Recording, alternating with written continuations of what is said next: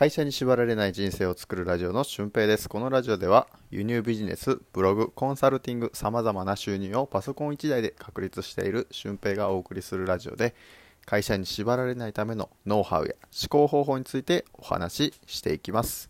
えー今回は、えー8人の法則っていうのを聞いたことがあると思うんですけど、その理論について、えー少しお話ししたいと思います。えー8人の法則っていうのは、えーあらゆること、法則じゃなくて、あらゆること、物事において、8対2の割合で、えーいろんなことが構成されているっていうことなんですけど、まあ、例えば、うんと、世の中の8割のお金は2割の人が持っているというふうなことなんですよね。うん、だからその法則的にいくと、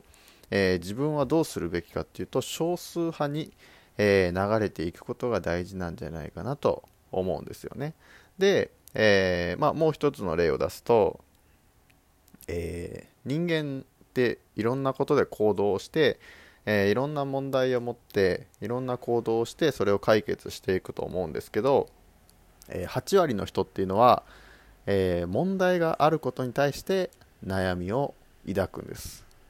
で、えもう2割の人っていうのは解決策を考えるときに悩むんですよね、うん、この悩みの違いも82の法則があって、えー問題があることに対して例えば今日郵便局に行かないといけないってなると一日中その郵便局のことに対して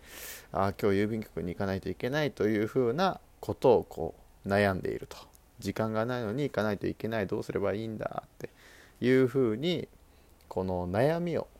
問題自体を悩みとして捉える人が8割なんですよね。で、えー2割の人はどう考えるかっていうとあじゃあどう今日行かないといけないんだったらどういうふうにしたらこううまく時間がそのねうまく利用できるかなっていうのを考えていくっていうのが2割の人の発想なんですよね。うん、例えば、えースーパーに買い物に行く時についでに、えー郵便局に行ってみるとか、えー昼休み会社の昼休みにちょっと時間を作ってうんなんかね同時進行できるようなもの片手間にできるようなものを使って、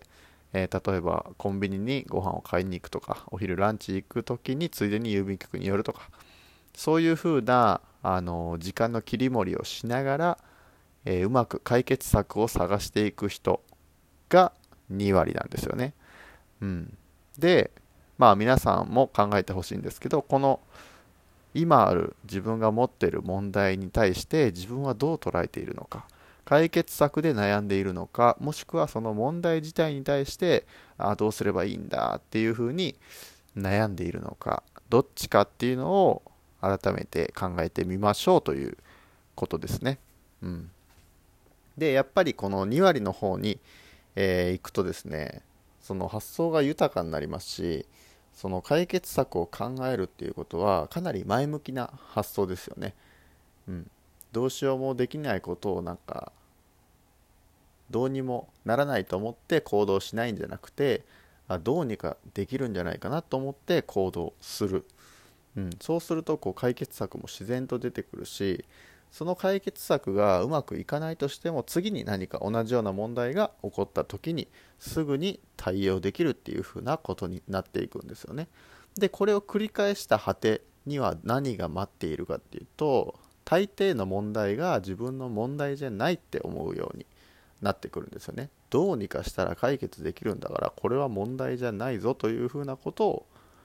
えー分かってくるんですよね。うん、これはちょっと不思議なんですけど僕自身もそんななんか小さなことに対してはほとんど悩まないようになりましたしうん自分があの自分の力だけでは解決できないなって思ったことはなんかできる人やってる実際にやっている人に聞いて問題を解決するようにしています。はい、あなたはこう8割の人か2割の人かどっちになるのか、うん、もしこう問題に悩んでいるんであればその状態に気づいてあいかんいかんこれでは8割の人になってしまうと、えー自分は2割の方になるんだと思って、えー何か新しいこう道を選択してほしいなと思います。その8割と2割の法則があるということを知っておくだけでももう2割の人に近づいていると僕は思うので、うん、ぜひそのこの82の法則をうまく活用して、えー、選択するとき何か人生において選択するときは少数派を選ぶべきなんじゃないかなって僕は思いますね。多くの人がこう思うからこうとかじゃなくて、うん、しっかりと自分のやりたい選択をしてみてください。でどうしてもそのやりたいことじゃないなって思ったらそれは無理にやらなくていいことだと思いますし、うん、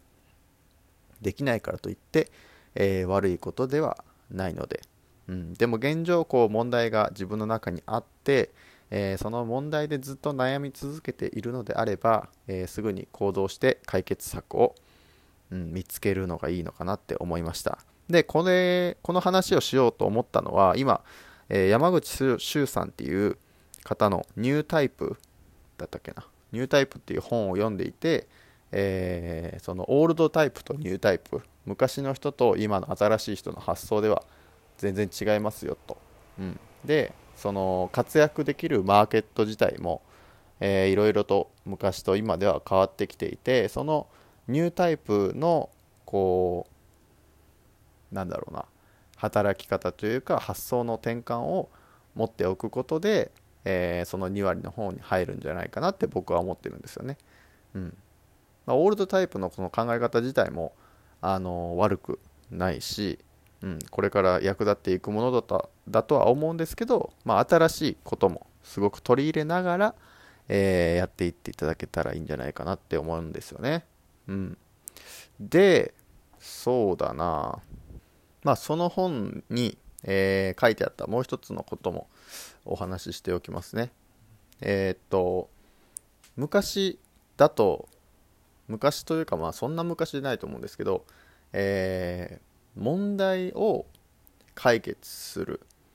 っていうのが仕事になってた時代だったんですよね。うん、でも今はその問題っていうのは大抵インターネットで調べれば解決できますしうんそういう問題を解決する商品とかそういうのっていうのはちょっと時代遅れになってきているとまあ未だにそれでうまくいっているところもたくさんあるので全部が全部っていうわけじゃないですけどそこのマーケット自体は非常に小さくなってきているんですよね。でじゃあ何ができるのかっていうと問題を誰に相談するのかとかうん問題をどうやって解決していってその人のパーソナリティがどうなのかっていうところが今注目されているところで実際こう僕のコンサルティングを受けてくれる方とかもですね、えー、僕のこのノマドスタイルいつでもどこでも働けるパソコン1台あれば、えー、いつでもどこでもというスタイルに、えー、がいいなという共感を得ていただいてそこから輸入ビジネスのコンサルティングとかブログのコンサルティングに発展するわけですよね。だから、まあ、詰まるところを大きくまとめると、まあ、全体的にインフルエンサーマーケティングみたいな感じになってきているんですよね、うん、この人から教えてもらいたいとか。この人がこういう実績があるし、えー、こういう教え方をしてるから学びたいっていう同じことをしていてもおそらくこう人が来るところと来ないところってあると思うんですよね。Twitter とかインスタとか見てみれば分かると思うんですけどもう無数にこうコンサルしてますとか、えー、いくら稼げてあのまるまる利益が出ますみたいなそういうよく分からない人がもうたくさんいますよね、うん、でそういう人ところからこうどうあの人を選んで、えー、学べばいいのかっていうのはまあそのコンサルを受ける時の選び方とかもまたお話ししたいとは思うんですけど、うん、何か新しいことをするためには人に学ばないといけない。でその人の選び方みたいなところですよね、うん、だからこの人柄とか、えー、まあ、パーソナリティ的な部分において、えー、今は価値があると。その認識みんなが認識する場所ですね、うん、輸入ビジネスといえば俊平って思われると多分その人が増えてくると思うんですよね。集客がしやすくなると。いうことになってくるわけですよね。まあ当たり前ですよね。コカ・コーラとあ清涼飲料水といえばコカ・コーラとかうんあとなんだろうなトイレといえば TOTO とかなんかそういうこう